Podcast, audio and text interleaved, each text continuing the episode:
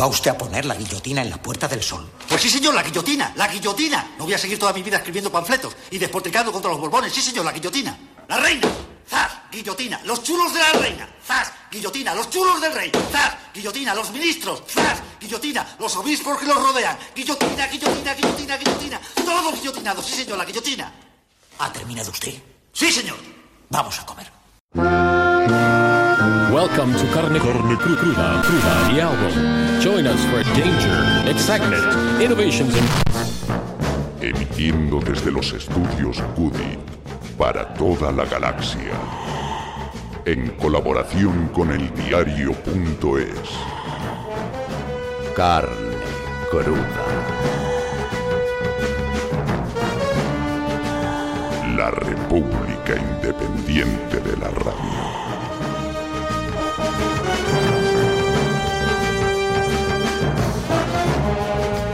Ciudadanos ha prometido bajar los impuestos autonómicos para compensar la subida fiscal de Pedro Sánchez. El incremento del gobierno socialista solo afecta al 1% de las empresas, a los grandes patrimonios y a las rentas de más de 130.000 euros anuales, 90.000 de los 19 millones de contribuyentes, a los que Rivera, sin embargo, insiste en llamarles clase media. Como supongo que no trata de mentirnos, entiendo que para el partido neoliberal la clase media es ese 0,5% más rico y la empresa es el IBEX 35, a los que intentan proteger de repartir su riqueza con el 99,5% restante, que debemos de ser la clase baja. Es el mercado, amigos. Para que unos pocos tengan mucho, muchos tienen que tener poco. A los liberales les encanta prometer bajadas de impuestos en campaña, aunque después Rajoy los subió al tipo más alto desde los años 80, cargando el peso sobre la mayoría más golpeada por la crisis. Nada más populista que decirle a la gente que va a pagar menos, que basta ya de que el Estado se lleve el resultado de tu esfuerzo, que no puede ser que haya un niño de 10 años endeudado de por vida por culpa de una herencia, etcétera, etcétera. Desgraciadamente, políticos de izquierdas y de derechas despilfarran el dinero del erario público, dando aún más razones a quienes defienden que Hacienda somos tontos. Vivimos en un país en el que el más listo es el que menos impuestos paga. Quien más, quien menos, presume de haber encontrado una forma de eludir al fisco. Messi defraudó 4 millones y no vi una pancarta en el Camp Nou criticando su habilidad para el regate fiscal. Cristiano Ronaldo nos hurtó 19 millones de euros y los hinchas fueron a pedirle autógrafos a la salida del juzgado. La lista de ídolos deportivos nacionales que buscaron la manera de pagar menos alcanza a Rafa Nadal o Xavi Alonso. Los mismos que agitan la banderita son los del Suiza Patria Querida. Pues pocas cosas más patrióticas que pagar impuestos. Nos llaman contribuyentes porque contribuimos al bien común, la educación, la investigación y el desarrollo del país. Sin impuestos no hay sanidad pública, estado del bienestar y estado social, buenas comunicaciones, sistema de trasplantes o ayudas a los más vulnerables. Sin impuestos no hay país. Por supuesto hay tasas injustas que desincentivan la creación, la inversión, la igualdad y el progreso, pero no es el caso de esta subida pactada por PSOE y Podemos, que apela a la solidaridad de los privilegiados con el resto. Por eso molesta al partido del IBEX y a la prensa del IDEM, que lo llaman sablazo. Sablazo el que nos mete las grandes fortunas de este país, las de los papeles de Panamá y la castellana, las de la amnistía fiscal y los paraísos, culpables de más del 70% del fraude.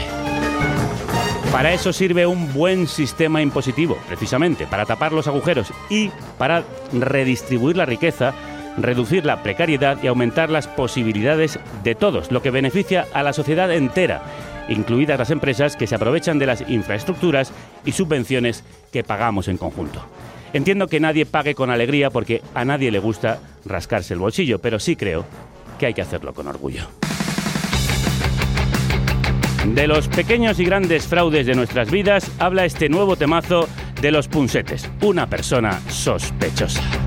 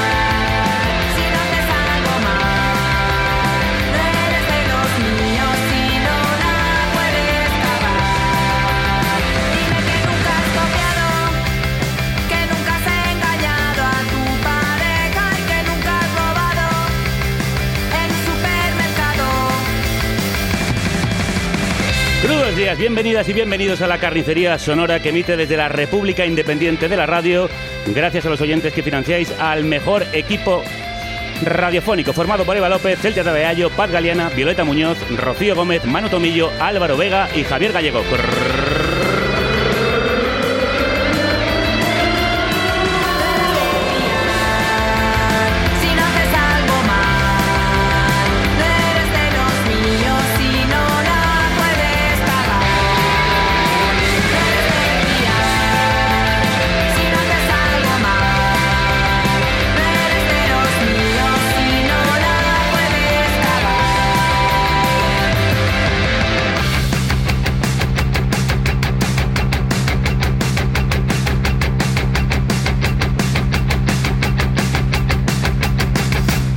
Hablamos de personas y entidades sospechosas que mueven los hilos de este país a través del teatro de marionetas de la prensa. Permanecí en silencio unos segundos, mientras decidía entre decepcionar al cardenal o a mí mismo, aceptar su idea de una reconciliación que comprometía nuestra independencia o mantener el espíritu combativo del periódico, evitar un enfrentamiento con la persona de la que dependía mi puesto o enviarle el mensaje claro de que jamás le cedería un milímetro del control editorial. No había cumplido ni dos meses como director, pero me parecía demasiado pronto para fijar las reglas que debían regir nuestra relación.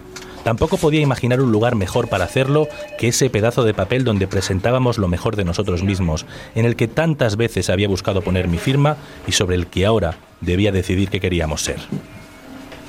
Apertura a cuatro con la corrupción, dije levantándome de la mesa. ¿Título? Bárcenas implica a todos los presidentes del PP en la caja B.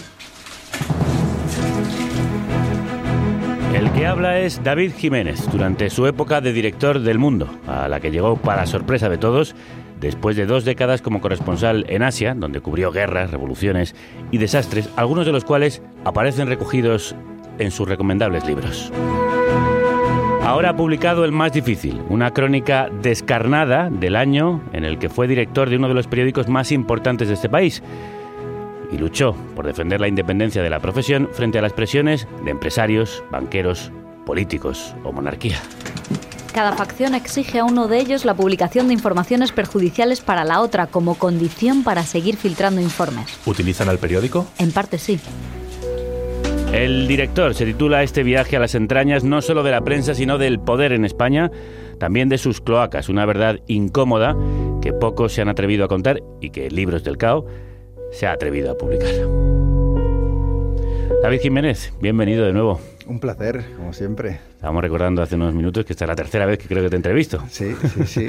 La verdad es que siempre ha sido un, un honor estar aquí con vosotros, ¿no? Y tú en diferentes eh, Sí, yo voy cambiando ¿no? de emisora y ahora ya tengo mi propia mi propia radio, que son mis oyentes, eh, que son nuestras antenas.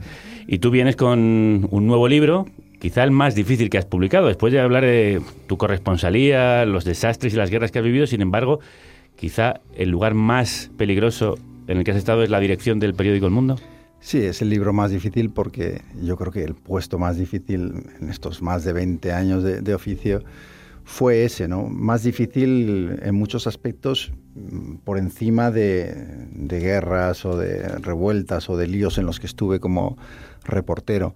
Porque, bueno, te enfrentas a presiones diferentes, a encrucijadas morales eh, diferentes y porque al final en el corresponsal, por mucho que tenga su riesgo, estás viviendo la parte romántica del oficio, ¿no? Y es muy fácil decirte a ti mismo, oye, eh, estoy haciendo un, bien público y demás. Pero claro, luego cuando llegas a ese despacho centro de poder que es la dirección del mundo, pues te enfrentas a cosas y empiezas a verte salpicado por cosas y empiezas a preguntarte, ¿voy a salir de aquí tan limpio como salí de la corresponsalía? Hablando de limpieza, eh, lo que has hecho es transitar la, lo que llaman en el automovilismo la zona sucia del periodismo. Sí, la verdad es que fue un, salto que es un- como un shock, ¿no? Eh, la gente cuando me nombraron director del mundo no se lo podía creer, ¿no? Recibía mensajes en los que me decían, pero, pero ¿te conocen? ¿Pero están locos? ¿Saben lo que vas a hacer? Claro, sí. Nadie se lo podía creer, ¿no? Les parecía una imprudencia absoluta por parte de los dueños de la empresa. Y yo creo que a día de hoy seguro que se están arrepintiendo, ¿no? No solo por el libro, sino porque yo creo que ellos pensaron que trayéndose a alguien de fuera, una imagen y demás, sin ningún contacto con la política o la empresa en, en España, iba a ser mucho más manejable de lo que finalmente fui. Y ahí es donde, a lo poco tiempo de llegar, pues se, se producen los primeros choques y yo creo que se inicia una operación para, para tumbarme. ¿no? Que al final acaba con éxito, como veremos. Sí, sí, sí, acaba- siempre acaban con éxito. con éxito, ¿no? sí. Pero antes de eso, y antes de, a- de hablar de, de las suciedades y las encrucijadas morales que has tenido que afrontar, ¿por qué decidiste decir que sí al ofrecimiento? Pues mira, yo entré en el mundo como becario. Eh, hay veces que, que cuando la gente habla de una empresa, bueno, pues, eh, habla de un sitio que, donde tiene una nómina y donde tiene unos compañeros y demás, pero para mí el mundo era algo muy especial. Yo sentía un vínculo emocional con ese periódico porque había hecho toda mi carrera ahí. Me había dado grandes oportunidades, consideraba que me había dado muchas cosas el periódico. Y yo llevaba 20 años fuera de España, es verdad que, que ya era un momento bueno para volver y además pensaba que podía ayudar el periódico. ¿Por qué pensaba que podía ayudar? Porque es verdad que yo decía, bueno, oye, tú no tienes experiencia, no has gestionado nada, no eres capaz ni de gestionar a tus tres hijos en casa. ¿cómo vas a gestionar a 300 periodistas, muchos de ellos cabreados, ¿no? después de eres, recortes y demás? Pero también pensaba que yo tenía algo que otro director no tenía, y es que yo llegaba sin deberle un favor a nadie y sin que nadie me debiera a mí un favor. Y esa libertad yo pensé que podía ejercerla tanto en decisiones internas como externas y que podíamos recuperar el mundo como el periódico combativo que había sido durante mucho tiempo. ¿Tú llegas a un periódico derrotado? En gran modo, sí. Eh, el mundo había sufrido muchísimo, ¿no? Desde la salida de Pedro J, luego mm, Casimiro García Vadillo toma el relevo y apenas dura 15 me- meses. Eh, el desplome mm, de la edición impresa es imparable. Eh, ha habido dos seres, recortes de salarios. Eh, al final las redacciones mm, quedan muy heridas cuando tú has visto a compañeros recoger las cosas y marcharse, mientras los directivos además se metían grandes bonus en el bolsillo y planes de pensiones, porque al final en la prensa es curioso, ha pasado mucho como todo eso que criticamos que ha ocurrido en la gran empresa o en la política. Y eso ha pasado en el periodismo exactamente. Es decir, mientras unos se forraban, los Cebrián y compañía, otros, los periodistas, eran despedidos. Entonces sí, era un periódico que, que no estaba en un buen momento y de hecho en el libro mm, yo cuento, ¿no? Después de estar 18 años fuera, cómo al volver no me encuentro esa redacción de Pradillo inicial donde había un entusiasmo, había unas ganas de hacer cosas, una idea de proyecto común. Llego a decir una cosa que es una anécdota muy tonta, pero que yo creo que refleja mucho, ¿no? Y, en un momento del libro digo, ya no se celebraba la, la cena de Navidad, ¿no? Eh, en cierto modo, parecía que se había roto un poco el espíritu inicial del proyecto y yo estaba muy obsesionado por recuperarlo. Y te enfrentas a muchos de los problemas endémicos del periodismo y de un periódico que está en horas bajas, por lo menos en esa intensidad informativa, como tú cuentas. ¿Por qué contar todo, todo esto? ¿Por qué desvelar los secretos de la prensa y las interioridades, los entresijos? Porque yo creo que una de las cosas que más daño le ha hecho al periodismo es precisamente esa ley del silencio que nos hemos eh, aplicado a nosotros mismos. Es decir, que mientras nosotros eh, criticábamos a todo el mundo, a los políticos, a los empresarios, con razón, además muchas veces, ¿no? A- al señor que tiene un restaurante, no nos gusta la comida y le metemos una gran hostia en una reseña, ¿no? A una película no nos gusta y decimos que el director es un inútil, ¿no? O con mejores palabras. Pero ¿y de nosotros? ¿Qué decimos? ¿Qué hablamos? No, hemos permanecido cerrados en un armario, todos nuestros secretos y nuestras miserias eh, ha- han permanecido ahí y se ha ido pudriendo lo que había en el interior. Entonces, eh, después de haber vivido ese año en el director y haber visto todo lo que vi, primero como periodista no lo podía callar. Entonces, ah, no habría hecho mi trabajo.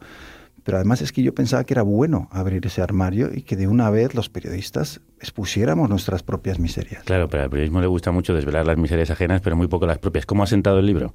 ha sentado bien y mal. Es muy curiosa la, la reacción porque, por una parte, eh, yo creo que la prensa tradicional se ha comportado como sale en el libro, lo cual mm, es fascinante, ¿no? Es decir, los, los medios tradicionales me han ignorado, ¿no? Eh, yo estoy aquí, pero aparte de una entrevista con Javier del Pino en la SER, a pesar de que el libro está en las listas de los más vendidos, de que es, Cuatro ediciones. cuatro ediciones, de que es un libro que, del que todo el mundo está hablando, mm, hay un silencio absoluto en la, en la gran parte de los medios tradicionales. ¿no? Confirman tu versión de los hechos. Confirman exactamente lo que se dice en el libro. Luego tienes los, los digitales, estos basurilla que se han creado, que viven del chantaje y demás, pues intentando eh, dañar tu reputación. También se han comportado como salen en el libro, ¿no?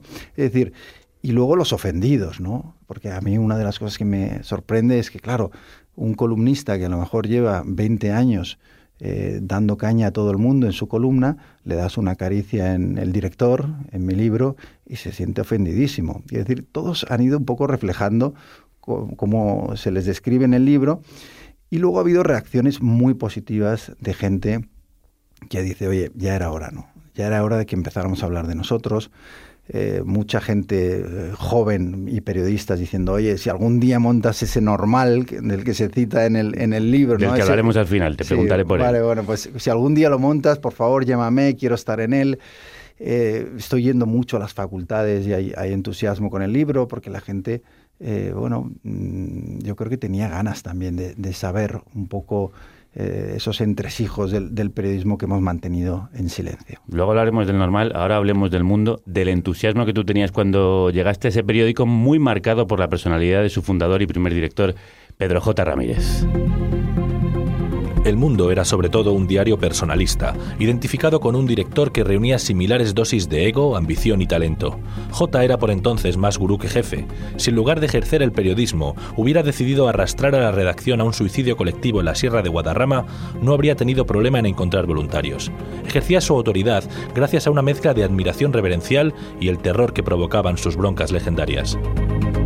¿De qué manera marca Pedro J. la personalidad del periódico que tú después llegas a dirigir? Lo marca absolutamente, es decir, él, funda el mundo y, después durante 25 años lo dirige con mano de hierro, con muchas dosis de talento, como digo en el libro, y con grandes errores y, y algunos excesos que también se revelan en el libro. ¿no? La cultura de la redacción que yo me encuentro es una cultura en lo bueno y en lo malo hecha a Pedro J. Es decir, en lo bueno, ¿cuál es? Pues Pedro J es verdad que siempre nos eh, metió esa idea de que al poder no había que tenerle miedo, que había que publicar lo que fuera, que había que, que ir. Pero luego también cuento en el libro que también eh, había una debilidad moral eh, y de principios, eh, digamos una idea de que se podían romper ciertas reglas del periodismo, ¿no? En, en pos de, de, vender más periódicos y demás. Y eso también se cuenta, ¿no? Ha sido doloroso para mí también, porque es una persona que eh, a mí me ayudó en, en, los principios y me apoyó cuando fui corresponsal, pero creía que tenía que ser honesto eh, y contar la verdad en lo bueno, su lado bueno que lo tiene, y en el lado menos bueno. ¿Ha respondido a lo que publicas? No, me dedicaron en, en, su periódico en español una cariñosa reseña en la que me ponían de vuelta y media, eh, que es como se hacen estas cosas. ¿no? Se, Ahí el mensaje. Se encarga, se encarga. La cabeza de caballo eh, ensangrentada en la cama. Yo como, bueno, yo como he trabajado 20 años para, para Pedro J, sé cómo funcionan las cosas y, y cómo se encargan esas cosas, ¿no? Entonces se hace que otro responda por, por uno, ¿no? Claro, él es uno de los ejemplos máximos del periodismo como cuarto poder, que presume de cambiar gobiernos, pero que también es deudor de ellos. ¿Qué opinión te merece ese tipo de periodismo? A mí no me gusta. Yo les llamo ministro periodistas en el Sí. libro. Es decir, son periodistas, eh, muchos de ellos con mucho talento, porque Cebrián, por ejemplo, también fue un fundador de, del país, un buen periodista que se malogra en los despachos del poder, ¿no? Anson, otro caso también. Y al final lo que les ocurre, yo creo, es que no se conforman con ser periodistas. Ellos quieren ser algo más. Y en el di director se cuenta un poco esa evolución también de estos grandes periodistas que vienen de la transición y que acaban convirtiéndose en esa mezcla de fusionan el periodismo con la política. Es decir, ellos no se conforman con decir que el próximo ministro de Industria va a ser esto, no, ellos quieren nombrarlo. Y si no les gusta, quieren destituirlo.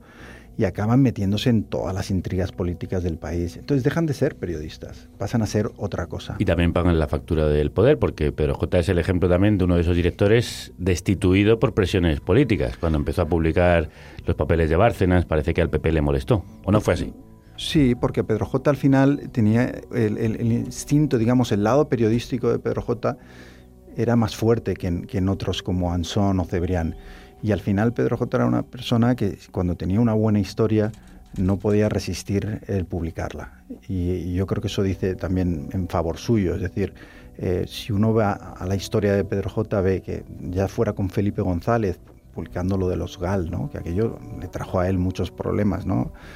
Y, y después con el PP, eh, publica los mensajes de Bárcenas y eso le cuesta claramente el puesto, porque a partir de ahí hay una operación para derribarle que, que tiene éxito. Sí, después también es verdad que jugaba el pádel con Aznar, que es uno de sus puntos débiles que también, como antes decías, los tiene, muchos. Claro, porque es, es esa eh, cercanía con el poder.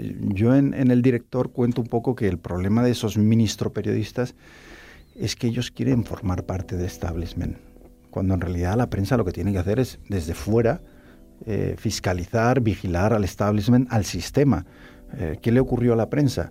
Que nos acabamos convirtiendo en parte del sistema que debíamos vigilar. Y en esa posición ya no mirábamos con los ojos que debíamos mirar al poder. Claro, y tú llegas de fuera y te encuentras con todo este percal. ¿Y cómo son las presiones que empiezas a recibir y, y cómo tu reacción? Claro, yo llego de fuera con, como me dicen algunos amigos, con ese idealismo quijotesco, ¿no? Decía Ramón Lobo, ¿no? Cuando en un tuit, ¿no? Eh, es que este, este vive en otro mundo, ¿no? De cierto modo, ¿no? Pero claro, vive en un mundo de- del tío que ha estado 20 años, pues, eh, fajándose en Afganistán, en Cachemira, en Timor Oriental y, y en esos sitios, ¿no? Entonces, claro, tú llegas y dices, yo voy a ser el mismo corresponsal que he sido en este despacho y enseguida te envían la señal de que no, no te equivoques. O sea, aquí vas a tener que tú también ser salpicado por el barro. Y ahí se produce un choque, yo creo que entre el, el lado más cínico del oficio, de los que llevan 30 años conspirando, de los ministro periodistas y demás, con ese corresponsal reportero que llega de nuevas, que lleva 20 años además fuera de España, muy desconectado, que no sabe nada de intrigas y que, claro, se lo van a merendar en dos telediarios. Claro, ¿qué tipo de presiones son?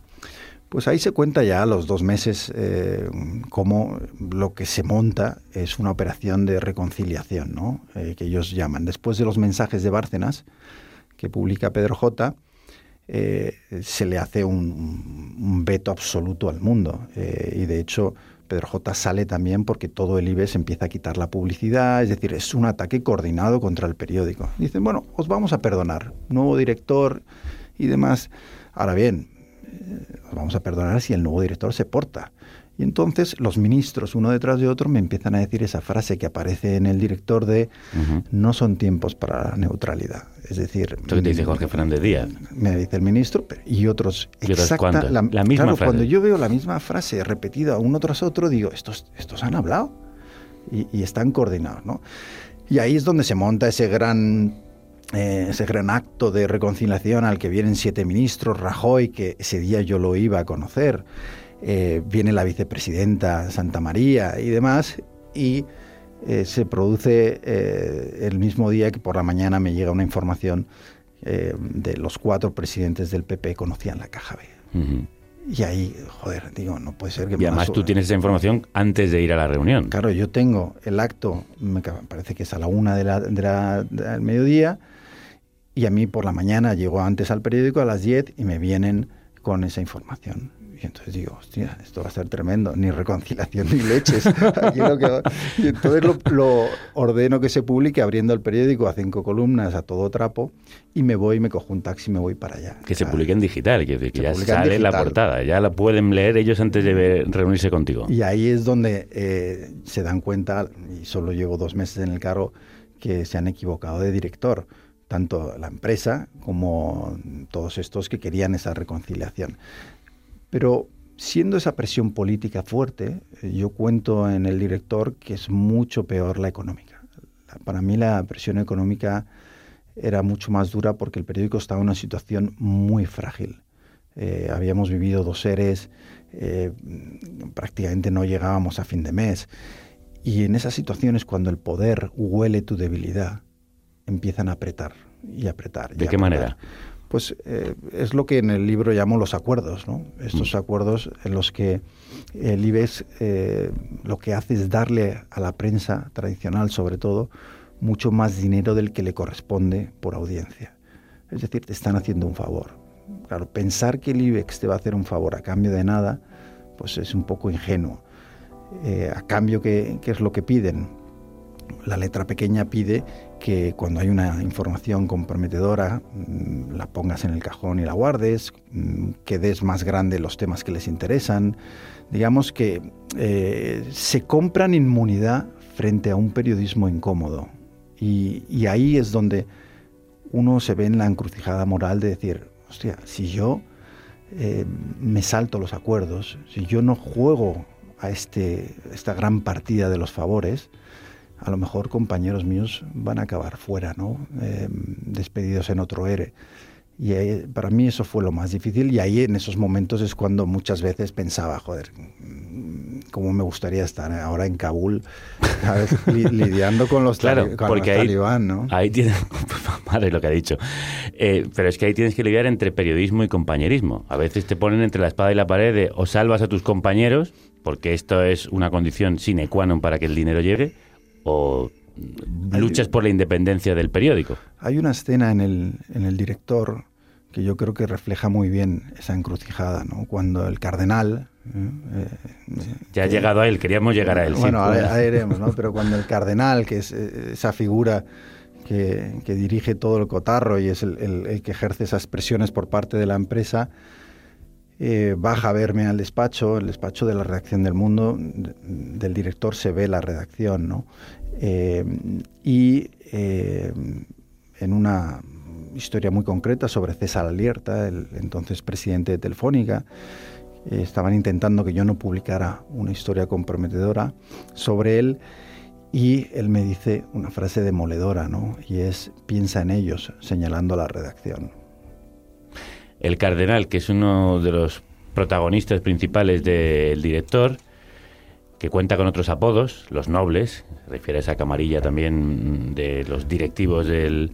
Sí, la gente que le protege y bueno, es como es casi la historia de la humanidad, ¿no? Es el cardenal Es la cuerda de transmisión de los Sí, poderes políticos y económicos. Pero el cardenal necesita en la redacción también apoyos, ¿no? Y entre esos apoyos están los nobles, que son esos pesos pesados de la redacción que siempre que el cardenal ha estado en apuros se han acabado aliando con él y en contra del periodismo, porque tampoco podemos dejar fuera a los periodistas, digamos, de redacción.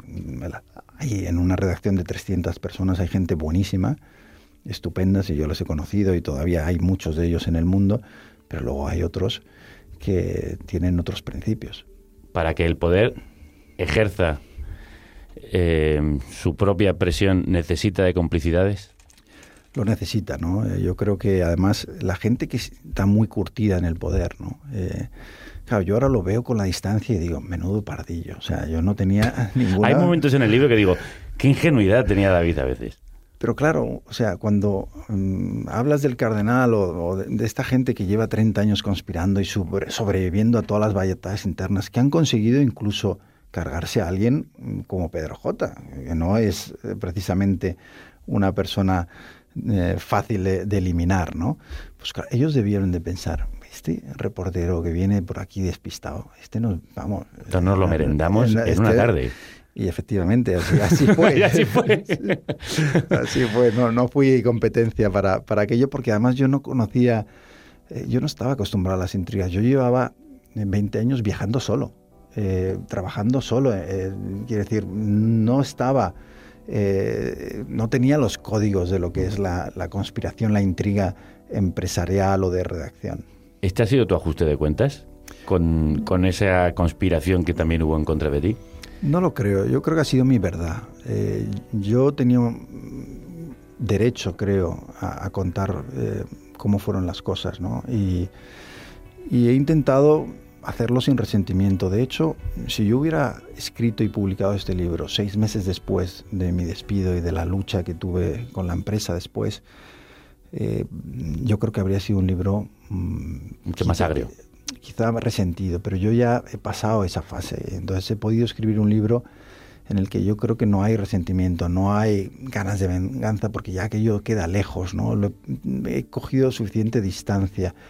Y yo creo que se habla, y hay gente que me dice, oye, pues se habla con, con cariño de- del periódico, ¿no? A pesar de que luego soy muy duro con algunas personas que creo que han dañado el espíritu original de ese periódico.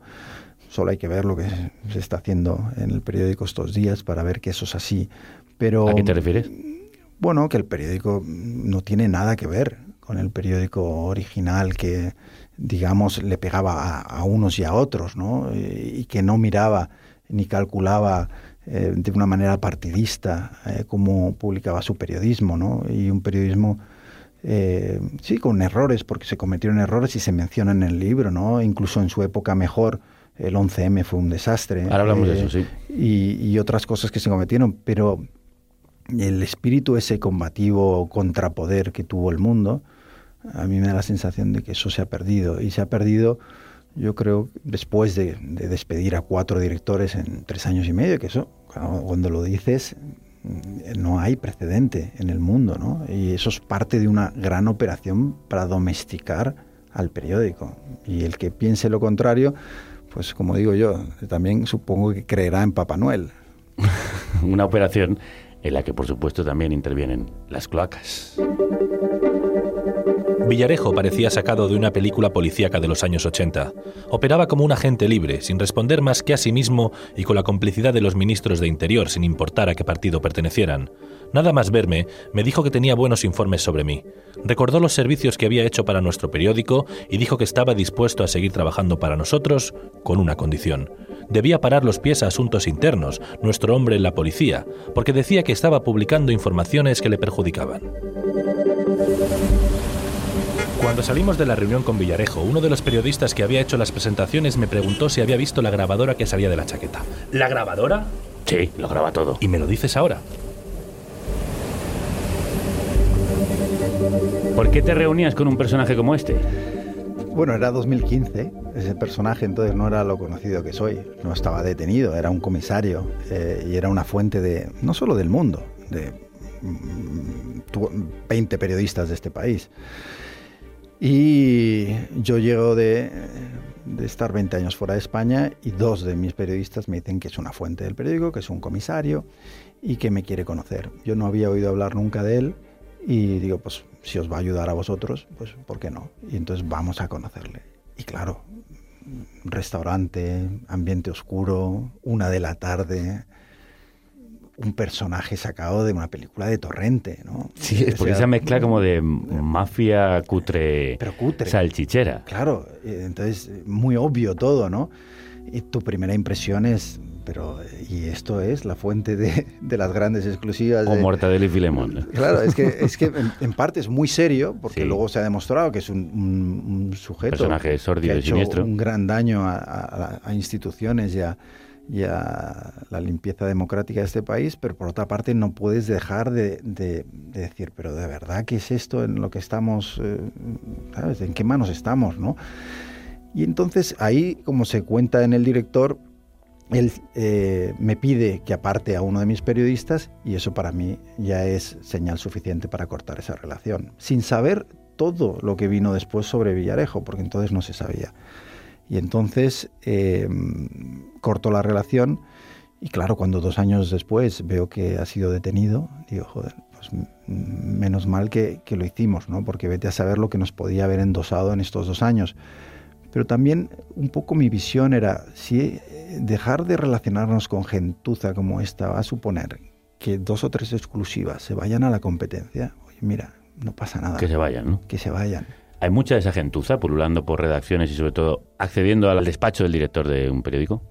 Yo creo que son minoría, pero hacen muchísimo daño. Es decir, eh, yo creo que las redacciones, eh, eh, la mayoría de los periodistas que hay en el mundo que yo conocí es, gente noble que trataba de hacer su trabajo y que le daban encima a la empresa mucho más de lo que la empresa se merecía muchas veces. Y que fuera del periódico hay fuentes, hay comisarios, hay jueces, hay gente que realmente quiere filtrar cosas con intención de que se mejoren las cosas. O sea, es muy ingenuo eh, pensar que los periodistas vamos a tener todo nuestras fuentes en, una iglesia. Pues no, o sea, al final tienes que tratar con gente que no es eh, 100% limpia. No se trata tanto de no tratar con ellos, sino de que el material que te entregan sea contrastado, sea comprobado, hagas tu trabajo. Y eso es lo que no se ha hecho en España. Lo que se ha hecho en España no es un periodismo de investigación, sino un periodismo de filtración, en la que a cambio de favores varios te daban un papel y ese papel al día siguiente, sin ningún contraste, sin haber hecho nada del trabajo mínimo que te dicen en la facultad de periodismo que hay que hacer, lo publicas.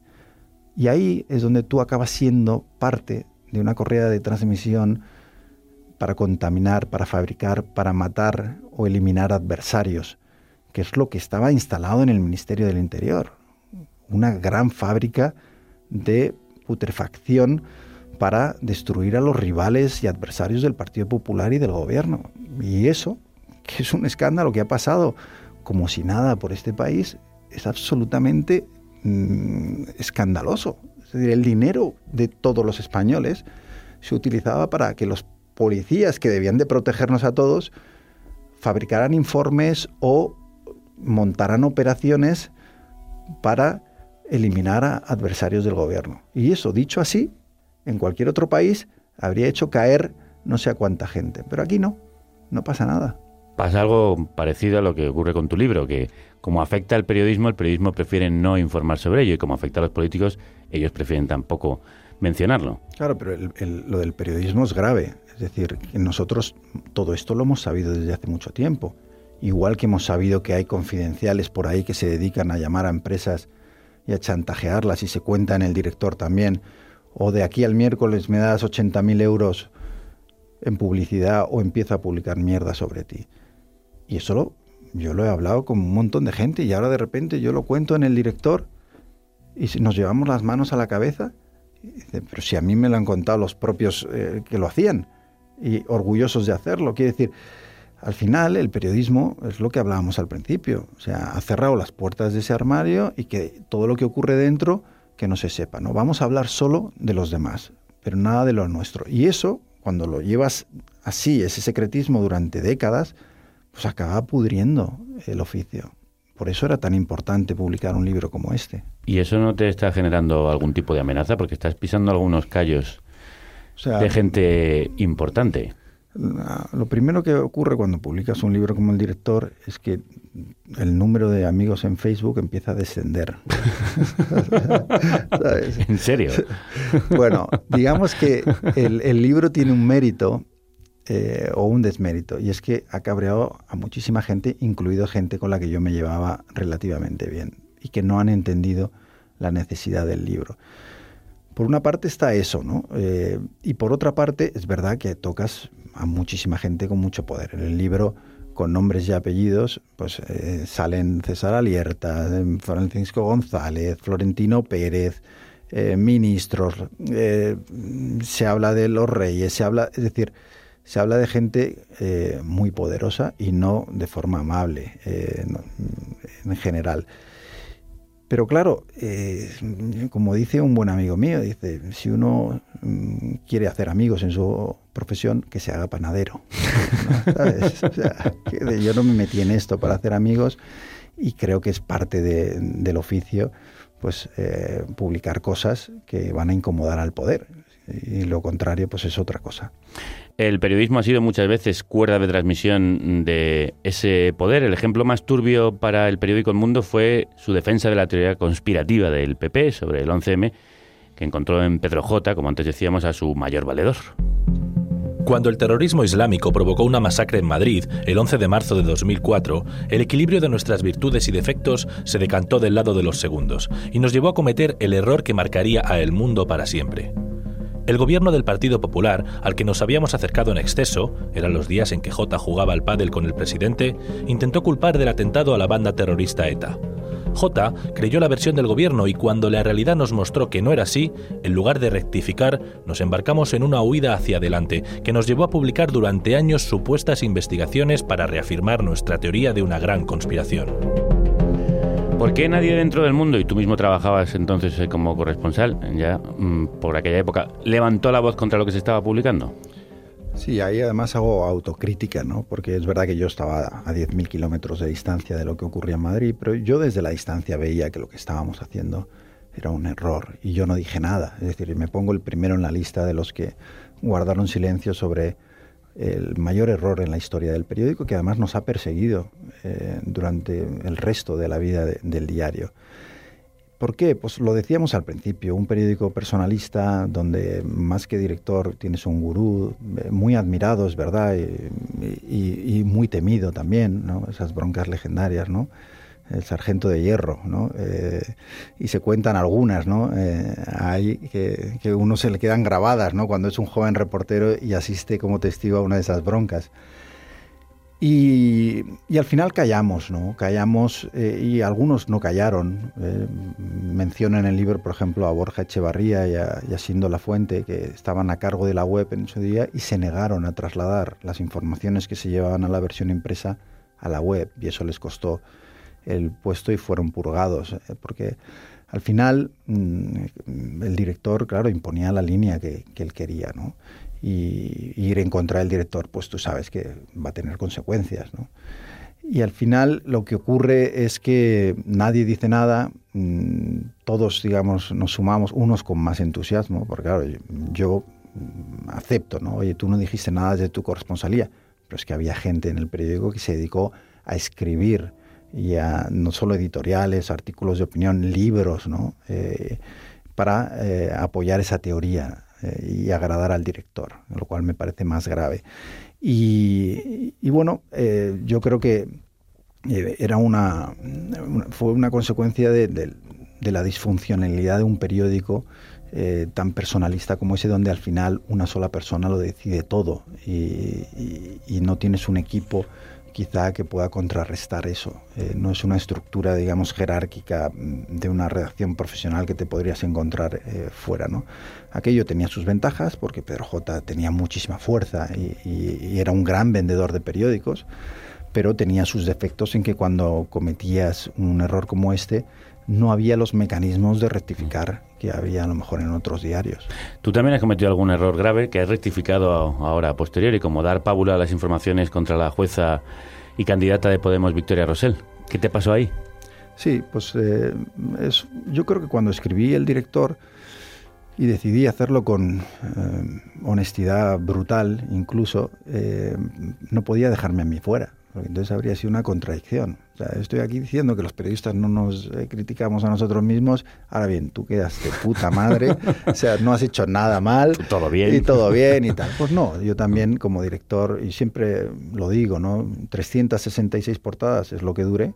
Me gusta más decirlo en, en portadas que en días, no sé por qué. Un año y un día. Eh, Sí, pero yo estoy convencido de que si ahora repaso esas portadas, hay 30 de las que probablemente diría, pero ¿qué te pasó ese día? ¿no? ¿Qué, qué te bebiste? ¿no? Eh, aunque creo que hicimos un, un buen periódico en, en- en las circunstancias en las que estábamos. Con Rosell, ¿qué pasó? Un juez, el juez Alba, empezó a, a tomar decisiones eh, en contra de la juez eh, Vicky Rosell. Y yo me las creí. Y, yo me las creí y me creí a los periodistas que estaban haciendo esas informaciones. No conocía a Vicky Rosell, no conocía al juez Alba y eh, yo pensé que aquello era verdad. Era verdad, pero claro, era en un momento en el que eh, nos acercábamos a las elecciones del 2015 y había clarísimamente una operación contra Podemos. Y una parte por ingenuidad y otra parte, y lo, admito en el libro, porque yo estaba empezando a ser acusado de tumbar la difusión del periódico por no ser lo suficientemente de derechas, yo creo que eso influyó en que no creyera o no, eh, digamos, contrastara con más energía esas informaciones negativas que nos llegaban de, de Rosell. ¿A mí qué me queda? Pues lo mínimo que puedo hacer es contarlo en el libro, ¿no? Y, yo me alegro mucho de que Rosell haya retomado su carrera política y, y- y que... Pero el daño que hicimos está ahí, quiero decir, y no, no lo podemos cambiar. Y le hicimos daño a una persona que además me llamó para decirme, oye, esto es una conspiración contra mí. Y yo le di la oportunidad de explicarse y dimos una doble página en el suplemento Crónica contando también su versión. Pero yo no la creí, yo no tenía tampoco motivos para no creer a un juez, que luego, claro, está procesado por, todo aquello. Pero claro, en ese momento yo pensé, oye, pues tendrá el juez, tendrá sus pruebas, todo esto que dirá será cierto. Pero aunque hubiera sido cierto, o sea, la cobertura que le dimos a todo ello, claramente fue excesiva para, para lo que eran las acusaciones. Y bueno, mea culpa, eh, ya digo que seguro que no es el único error que cometí ese año. Y, y bueno, el periodismo es también eso, ¿no? El borrador, primer borrador de la historia, ¿no? Para evitar que podemos tocar a poder, ha habido muchas presiones a los más altos niveles. Pedro Sánchez reconocía a Jordi Évole haber sentido esa presión mediática y empresarial a la hora de establecer pactos con la formación morada. Pero es verdad que eh, ha habido determinados eh, medios de comunicación eh, que sí que me han dicho que si hubiera habido un entendimiento entre el Partido Socialista y Podemos, ellos lo criticarían e irían en contra de ello. ¿Quién te ha dicho eso? Pues no han sido medios de comunicación conservadores, sino medios de comunicación supuestamente progresistas. Yo necesito que me pongas nombres. El país ha sido uno de ellos. Lo que ha ocurrido, por ejemplo, en los medios de comunicación durante estos últimos años es muy sintomático de los males que acechan a la democracia española. Ha habido una burbuja eh, que ha hecho también que haya una burbuja de medios de comunicación que se ha tenido que reestructurar durante estos últimos años y que eh, ahora mismo estén eh, en manos de muy pocas empresas que nada tienen que ver con los medios de comunicación. Por ejemplo, que son eh, es el sector financiero o alguna empresa de telecomunicaciones. El sector financiero y las empresas de telecomunicaciones influyen en los gobiernos que tenemos en este país, en su formación. Yo del año que estuve como director del mundo, una de las conclusiones que saco es que en este país mandan 100 personas y que esas 100 personas son miembros destacados del poder económico, del poder político y del poder mediático. Y esos tres poderes, que normalmente tendemos a verlos como poderes independientes, en realidad son el mismo. En realidad, cuando tienen un enemigo, es el mismo. Y entre ellos no tienen ni que hablar, porque sus intereses son compartidos. Y al final eh, te das cuenta de que sí, de que efectivamente el, de esos tres el más fuerte sin duda es el económico. Eh, y el político y el mediático muchas veces están eh, bajo, digamos, son sus lugartenientes. Y, y, esto que suena un poco a discurso, oye, puedes decir, no, de Podemos o de... Eso es la realidad del mundo. Es decir, Florentino Pérez, por ejemplo, decide si Pedro Cuartango es director, no es director del mundo, Oscar Campillo del Marca y se cuenta en el director. ¿Por qué?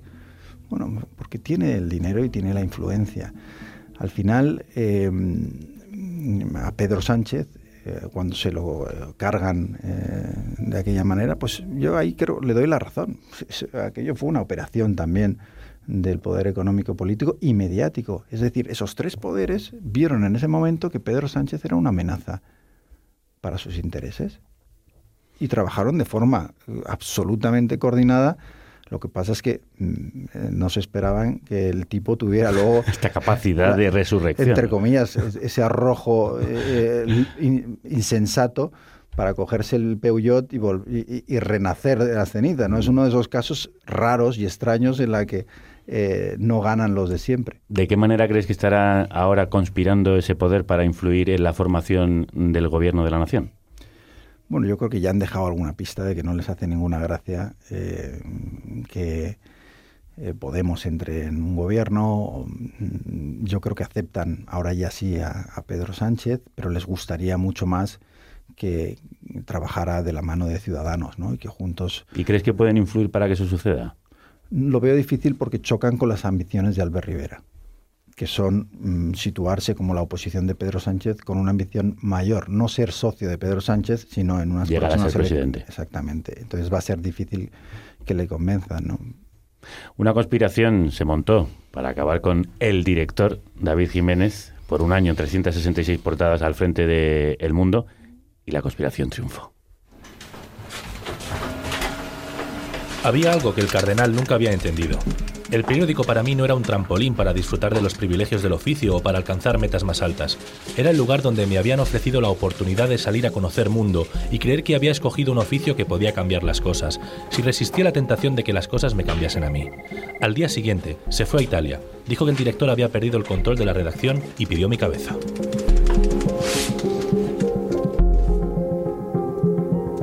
Conspiraron también compañeros y compañeras contra ti. Yo creo que eso es lo más doloroso, ¿no? Eh, cuando mm, en medio de un ERE eh, brutal que me piden y cuando yo estoy defendiendo los puestos de, de la gente, ¿no? Eh, al final, ¿qué ocurrió? Mm, esos tres poderes de los que acabamos de hablar mm, tenían claro que yo no debía ser el director del mundo. Y esos poderes en los últimos años han encontrado aliados dentro de las propias empresas mediáticas, eh, en este caso representado claramente por el cardenal. ¿no? ¿Y mm, qué ocurre dentro de esas empresas mediáticas? Que al final mm, esta gente que lleva conspirando todos estos años y que siempre sale triunfante, no podría hacerlo si no tuviera mm, la colaboración de gente en las redacciones. ¿no? ¿Y quiénes son esos? Pues son esa gente que está en una posición de privilegio. Es la aristocracia que se ha creado en muchas redacciones. Los nobles. Los nobles, ¿no? Que hacen un cálculo y dicen, vamos a ver, mm, primero el cálculo. En esta batalla, ¿quién va a ganar? Ay, David Jiménez no tiene ninguna posibilidad. O sea, no, sería un Este suicidio. está fuera. Eso es como cuando en Braveheart, ¿no? Eh, Dicen, seguidme, ¿no? Y pues, bueno, en las películas sí te siguen, pero en la realidad la gente dice, no, o sea, no me voy a ir al suicidio contigo, ¿no? Y deciden que no voy a ganar yo, mm, que es evidente. Y, se produce una alianza eh, con quienes quieren derribarme. Y a mí lo que me preocupa de eso no es que a mí me eliminen o no, sino que esos que me quieren eliminar en realidad lo que quieren no es simplemente apartarme a mí, quieren pasar a controlar el periódico y entregárselo a intereses políticos y económicos. Es decir, la protección que, que yo eh, llevé a cabo del periódico y que luego hizo Pedro Cuartango cuando me sucedió y también duró un año, qué casualidad, ¿no? O sea, siempre es, es así, ¿no? Si no juegas la partida, te eliminan. Claro, lo más doloroso es eso, ¿no? Que en un momento dado gente de la redacción tomara esa decisión. Eh, debo decir que son una absoluta minoría, eh, que la mayor parte de la gente no, se posicionó de esa manera, pero llegan a firmar una carta de apoyo al cardenal eh, con una hipocresía mm, tremenda, porque mm, el día anterior han estado con pancartas contra él por el ERE, ¿no? Pero al final deciden que lo que más les va a interesar es eso. Y es curioso, luego reciben su premio. Es decir, promociones, columnas, no sé qué, se paga eh, ¿no? por los servicios prestados. Y eso es doloroso, pero también es parte de la naturaleza humana. ¿no? O sea, es que la, la traición ha sido parte de la historia siempre. ¿no? Se puede ejercer el periodismo al margen de esos poderes. Yo creo que este programa es un ejemplo, pero ¿se puede ejercer el periodismo dentro de los grandes grupos mediáticos y los grandes periódicos de este país al margen de esas presiones? Es muy, muy difícil. Eh, mi experiencia eh, y, lo que relato en el director te viene a, a, decir que, bueno, que los malos suelen ganar, aunque la verdad la terminan contando los buenos, ¿no? Pero yo creo que es muy difícil porque ahora mismo los medios tradicionales, con la debilidad después de estos años de crisis, están tan enganchados a esos pactos, a esos acuerdos que les mantienen en pie, que es muy difícil romper esas cadenas eh, sin perjudicarte. Yo creo que la única solución pasa por hacer eh, empresas y, hacer cosas como la que vosotros hacéis aquí, es decir, donde dependas directamente de tus suscriptores y, y de tu audiencia o de tus lectores. Es la única manera mientras tú sigas dependiendo de que el gobierno te dé una licencia de televisión para poder seguir eh, funcionando. Claro, pero a esos niveles es imprescindible. Nosotros nos movemos a un nivel mucho más claro, pequeño. En esos, pero... por, eso es, por eso es tan difícil, casi imposible, que esos medios eh, puedan operar de forma independiente, pero luego tienes grandes medios fuera. El New York Times, por ejemplo, ¿no? Dices, presentan sus resultados y dicen más de 3 millones y medio de suscriptores digitales. Ellos pueden decirle perfectamente a Walmart que se meta sus presiones por donde le quepan. ¿Podemos hacer un medio tradicional lo mismo con el corte inglés?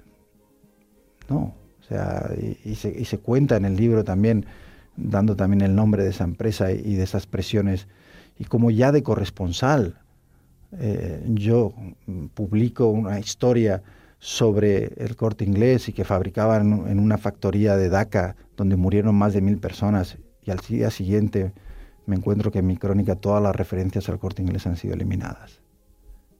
¿Por qué? Pues porque es uno de los grandes anunciantes de la prensa y porque durante mucho tiempo, igual que otras empresas eh, grandes de este país, han sostenido a la prensa por encima de sus posibilidades. Entonces tú no puedes ser independiente de alguien que te está haciendo favores. No funciona así el mundo. Entonces, ¿cuál es la solución? Y yo creo que hay gente ya pensando en esa solución y yo sé que todos los grandes diarios están con ese proyecto de vamos a volver a la suscripción digital, vamos a ver si podemos... ¿Cuál es el problema? Que para que te paguen antes tienes que tener la credibilidad. Entonces, es una trampa, ¿no? Es decir, primero tienes que sacrificar mucho y demostrarle a esos lectores que tú vas a ser independiente. Y luego le pides dinero para que te sostenga. Pero al revés no funciona. Y es ahí en el momento en el que nos encontramos. ¿Llegarás a montar El Normal, ese periódico que ideaste con dos amigos? ¿Cómo sería? Pues me empiezo a sentir mm, más presionado que, que de lo que sentía con el IBEX, porque, porque son tantos los mensajes de gente que me dice, tenemos que montar ese periódico imaginario, es, es, esa fantasía loca que mencionas en el director, ¿no? de, de un periódico absolutamente independiente, libre, que piensa solo en los lectores. Y, y, lo que más ilusión me está haciendo de la reacción del libro es cuando gente que está todavía en la facultad o periodistas muy jóvenes me escriben y me dicen, si algún día montas el normal, por favor, llámame. Gracias por uh, acudir siempre a la llamada de este programa, David. Ha sido un placer charlar tanto y tan largo sobre el director. Un placer para mí. Gracias. ¿El periodismo te lo van a seguir dejando ejercer? Bueno, en España yo he dicho alguna vez que este libro es un poco una inmolación profesional, en cierto sentido. Es decir, ¿quién me va a contratar a un puesto de dirección? Sabiendo que a lo mejor tres años después voy a escribir un libro contando, contando, todo, ¿no? Eh, pero también es verdad que sería injusto decir, oye, mira, eh, eh, qué valiente, mira cómo pues, le da igual. No, me lo puedo permitir, ¿no? Eh, lo, lo, que no sería justo es exigirle a alguien, un periodista que está en precario, ganando 800 euros, como hay tantos hoy en las redacciones de este país, que escribirá un libro como este. Pero yo, en un momento de mi carrera, en la que además estoy escribiendo para el New York Times, tengo trabajo fuera de España, eh, aquí también hay gente eh, a la que le da igual y que te sigue llamando, incluido vosotros me llamáis. ¿eh? solo los locos me llaman. Y, yo creo que es al revés, habría sido un poco cobarde habiendo, pudiendo permitírmelo, tanto económicamente como profesionalmente, no haber escrito el libro. Muchas gracias, compañero. Un abrazo. ¿Estás en Barcelona el 22 de junio y no vienes a nuestro festín? Mira qué bonita mi manada. Tenemos un fiestote preparado con algunas de las mejores bandas de nuestra música. Como Tribade, de Crab Apples o Triángulo de Amor Bizarro. Más de cuatro horas de música en directo en una noche inolvidable. Pero ojo, que el cartel no acaba aquí. Manolo era todo un macho de pelo en pecho. La fiesta sigue con The New Raymond, Mujeres, Chic y este que suena, Albert. Vas por el lado más bestia de la vida. ¿Te has quedado con ganas de más? Pues mira, mira. Muévelo Reina. Seward. Y Silvia Pérez Cruz. Nunca se va. Apunta. El 22 de junio. En la sala Rasmatas de Barcelona. A las 7 de la tarde. Entradas a la venta en carnecruda.es. Otra forma de financiar. La República Independiente de la Radio. Todo lo soñó.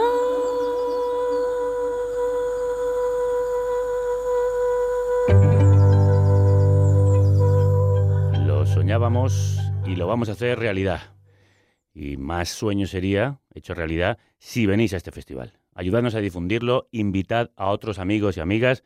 No es solo una manera de celebrar estos 10 años juntos, también es una forma de contribuir a que podamos hacer periodismo independiente sin las presiones políticas y económicas de las que nos hablaba David Jiménez. Es una manera de que podamos hacer espacios como el siguiente, el que nos trae María Sánchez, dedicado a la España vaciada y hoy a la denuncia de las condiciones laborales del campo, de las que apenas se habla en los grandes medios. Cuando la más célebre de las discusiones, la de Jehová con Job, aquel que no se privaba de abrumar al quejumbroso con el empleo de su artillería pesada, le reclamó su desatención frente al mundo natural. ¿Sabes en qué época paren las cabras montesas? ¿Has presenciado los dolores de parto de las ciervas? ¿Has contado los meses que cumplen y sabes el tiempo de su parto? Para Jehová era culpa grave que Job no reparara la vida de los seres que compartían la tierra. Hoy, solo los especialistas saldrían airosos ante tales preguntas. Habrá quien nunca haya visto una cabra montesa ni falta que le haga. Ida Vitale, de plantas y animales. Notas de campo. Un diario sonoro desde los márgenes, lleno de historias, personas y animales que cuidan nuestro medio rural. De plantas, animales y animales humanos vamos a hablar porque por fin ha vuelto por estos lares nuestra cabra montesa. Querida María, crudos días. Crudos días. Bueno, pero bueno, ¿dónde andabas? Te echábamos de menos por el estudio, estabas por esos montes de Dios. Por los montes y con las cabras, que últimamente me han dado más trabajo de, de lo normal. Pero que ya estoy de vuelta, ¿eh? que había muchas ganas. Por aquí también de escucharte. Además, que nos acordábamos de ti con todas estas semanas que hemos tenido de campaña con las elecciones. Mucho medio rural hemos visto en los medios, que ahora es muy mediático esto de la España vaciada. Mucho, mucho medio rural, pero ya sabes, crudo, lo que yo opino, que siempre pasa lo mismo. Nos hacemos la foto con el ternerito, nos vamos a la viña a grabar un vídeo, nos subimos en el tractor. Luego ya veremos a ver en qué quedan todas esas promesas. Pues me temo que por ahora en lo de siempre. Pero ya les vale ponerse las pilas a nuestros políticos porque nuestra España vaciada necesita mucho más que fotitos. Pues sí, crudo. Y a pesar de todo eso, de toda esta avalancha de medio rural que hemos tenido esta campaña en, en redes y en medios, hay cosas que ni siquiera aparecen. ¿Y eso por qué? ¿Qué ha pasado? ¿De qué no nos hemos enterado? Pues ¿sabías que a finales de abril ardió uno de los asentamientos chabolistas de Huelva? Ya van tres incendios. Pues no, no habíamos leído nada por aquí. Imagino que las personas que viven en esas chabolas son las que trabajan en los campos de la fresa. Sí, crudo, y no solo la fresa, arándanos, moras, frambuesas, frutas manchadas de mano de obra barata y abusos laborales. Bueno, es un asunto que nos pone la piel de gallina y si te soy sincero, mm, la verdad es que me, me abruma y me indigna porque está aquí al lado y no sabemos nada.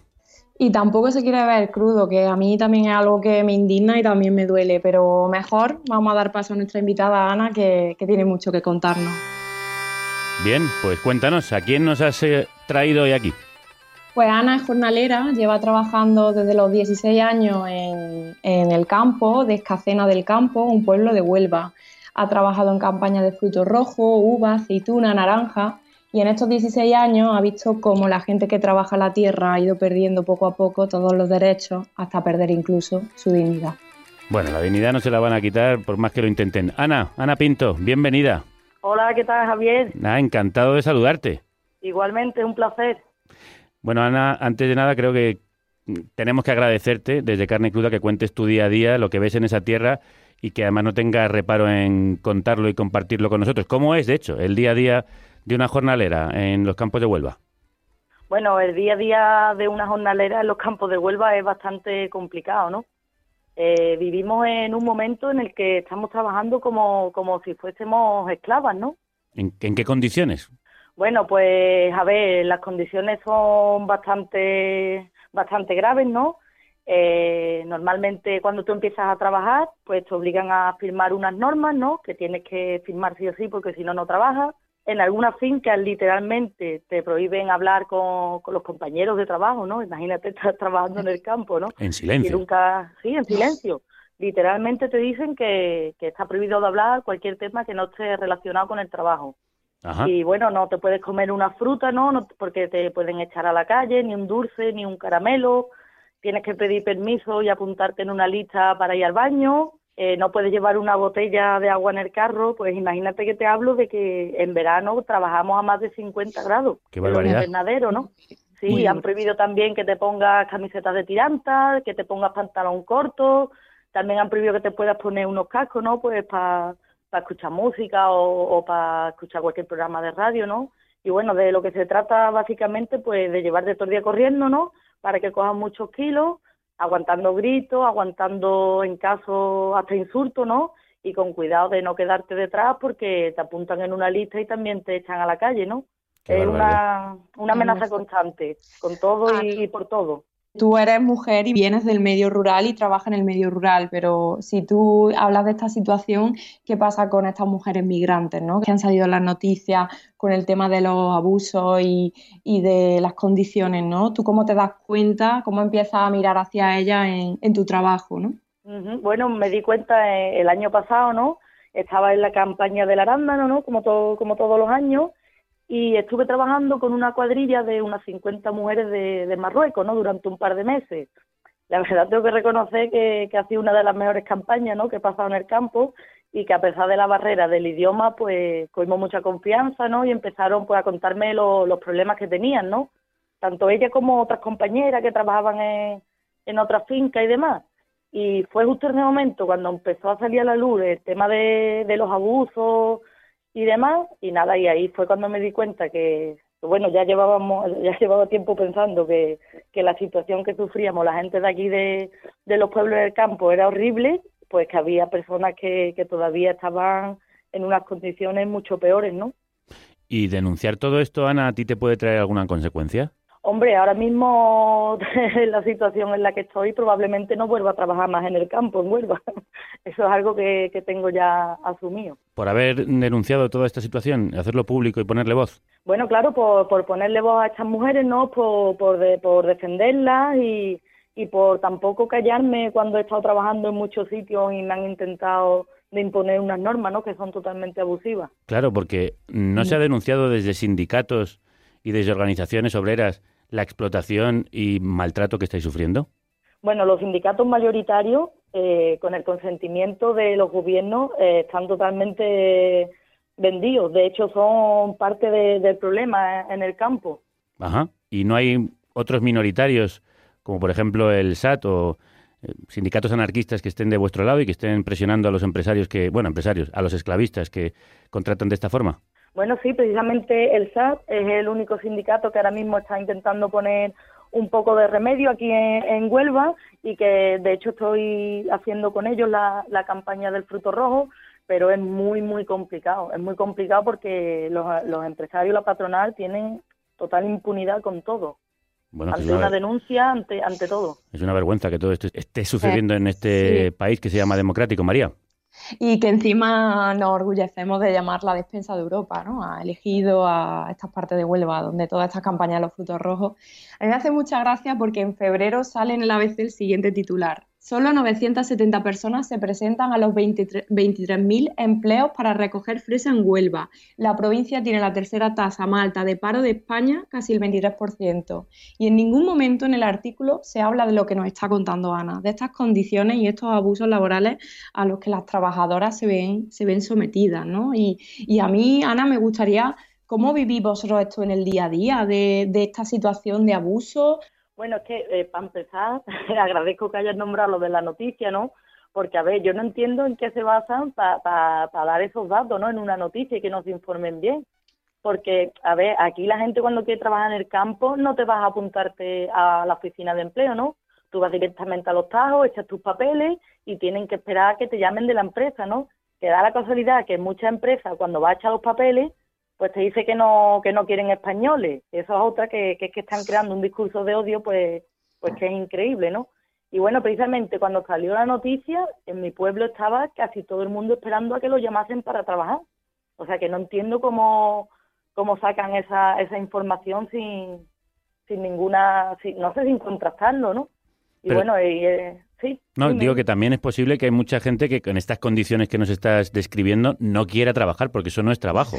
Estamos Claro, hablando de gente, explotación. claro. Hay mucha gente que, que ya no quiere trabajar en el campo, pero la gente que no quiere trabajar en el campo, pues somos los jóvenes que tenemos la posibilidad a lo mejor de irnos a otro sitio. Pero realmente aquí la gente vive del campo. Es que eso es totalmente falso. Aquí casi todo el mundo en mi pueblo, en los pueblos de alrededor y demás, en la zona del condado, incluso en pueblos de la sierra, aquí dependemos del campo. De hecho, por eso mismo es por lo que estamos aguantando todos estos abusos y todas estas normas. Claro. Hemos empezado hablando de los incendios, el tercero ya, en los poblados chabolistas en torno a estas explotaciones. ¿Cómo son esos poblados? Bueno, pues aquí en estos poblados la verdad es que me ha recordado, me ha recordado mucho eh, el programa que, que hicisteis sobre, sobre Lesbos, ¿no? De las condiciones en, la- Sí. en las que vivían las personas allí.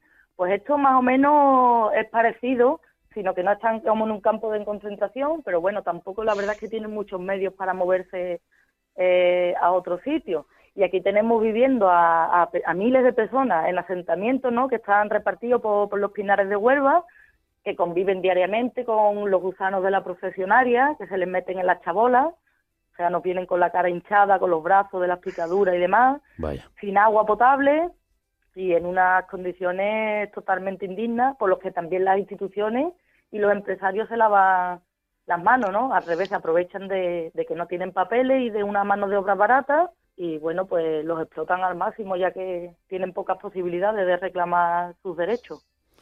Qué barbaridad. Estas condiciones infrahumanas, indignas, lamentables sucediendo en nuestro país sin que nadie diga nada, excepto quienes los estáis denunciando desde ahí, poniendo además en riesgo vuestros puestos de trabajo. María. Yo es que la verdad es que tengo un poco los pelos de punta porque Ana me contaba el otro día sobre estos asentamientos, que la forma que tienen las personas que trabajan allí de llevar el agua es en garrafas que se usaron como agrotóxicos. O sea, que, que en España haya gente llevando agua en garrafas de agrotóxicos para poder vivir y, y- y beber, me parece, Es no una sé, bestialidad.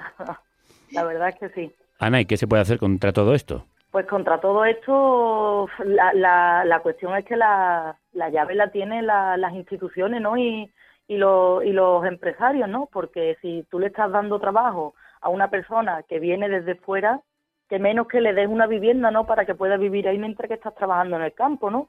O que los mismos, los mismos pueblos, pues ya que tienen a esas personas en sus municipios, en los asentamientos, pues que le, no sé, que, que, que construyan unos albergues o que le que les dé la posibilidad de habitar algunas viviendas vacías de los pueblos. Claro.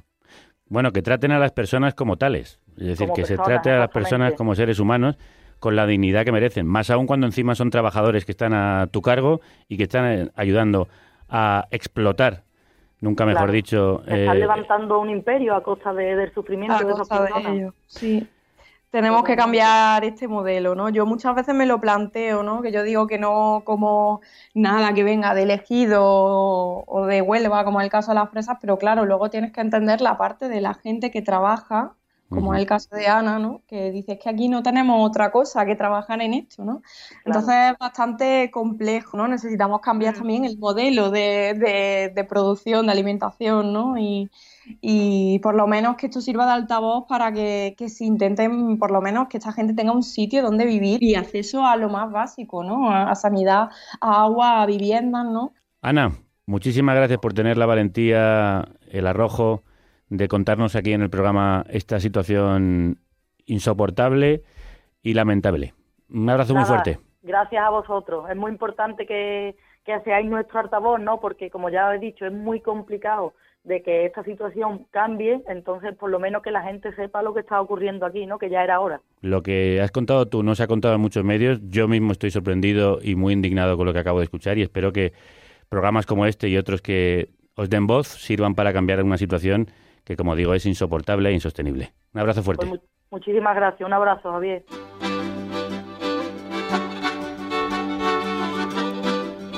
Como bien decía Ana, me ha recordado lo que ella describe a lo que yo he visto en los campos de refugiados de Lesbos, donde hay un hacinamiento inhumano de personas a las que se les trata como enemigos. Esto mismo, que creíamos que estaba sucediendo solo en esos campos de refugiados, está sucediendo también en esos poblados chabolistas donde se mantiene a la gente que viene a trabajar en los campos de este país. Hay mucho por hacer y mucho que contar, María. Muy decepcionado y muy triste estoy por lo que hemos escuchado. Sí, crudo. eh, yo ya te conté una vez cuando estuve en el ejido que, que me salí llorando del- de ese invernadero por lo que vi y, y sigo a Ana y, y tenemos que darle las gracias de que haya tenido el valor de hablar claramente de lo que ve en su día a día y a- en lo que trabaja, ¿no? Así es. Bueno, con el ánimo torcido y el corazón en un puño, vamos a añadir una nota de alegría, una palabra a nuestra almáciga, que no me olvido de ella. Yo, yo tampoco, crudo. La verdad que he echado de menos nuestro pequeño semillero de, de palabras. ¿no? ¿Cuál has traído hoy? ¿Cuáles? Pues mira, te traigo dos y son de Castilla. Y además me las dieron un día muy bonito que presenté el libro en la librería La Otra de Valladolid. Y bueno, Recordemos vinieron- el libro Tierra de Mujeres, de María Tierra de. Mujeres. y me regalaron al final de la presentación, todas las mujeres que habían venido del pueblo, un bote con muchas palabritas del medio rural para Al- Almáciga. Ay, qué precioso.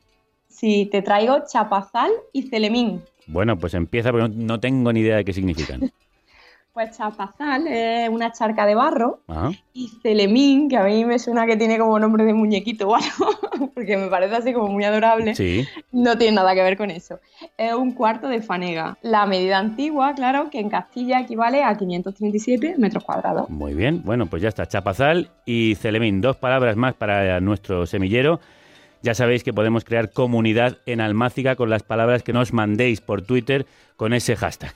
Y también, por supuesto, nos podéis enviar un email a info.carnecruda.es con el asunto almáciga para que sigamos haciendo crecer nuestro semillero de palabras de- del medio rural. Y no solo palabras el- del castellano, también nos sirven en euskera, catalán, galego, bable, castúo, valenciano, aragonés. Todas son bienvenidas. Como la canción con la que nos vamos, mirando a nuestro continente hermano. Una propuesta de María Sánchez, es esta africana neca, que nos ha dicho un pajarillo que es la favorita de, de nuestra De Ana. invitada de hoy, de Ana. Bueno, pues un abrazo fuerte, que lo necesitamos. Sí, crudo, un abrazo desde el sur.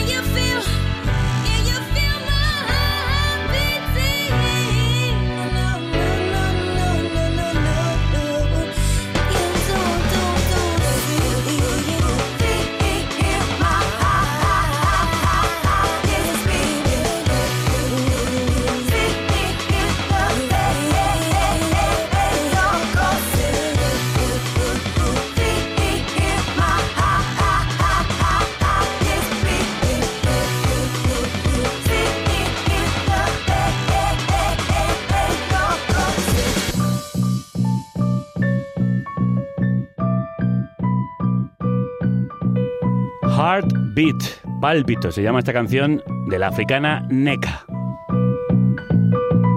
Con el latido golpeando furioso en el pecho y el corazón en el puño, levantado, nos despedimos, recordando a esas mujeres y a esos hombres explotados en los campos de este país. Desde aquí pedimos, exigimos a las autoridades que terminen con esta situación insoportable e inaceptable. Que la radio os acompañe.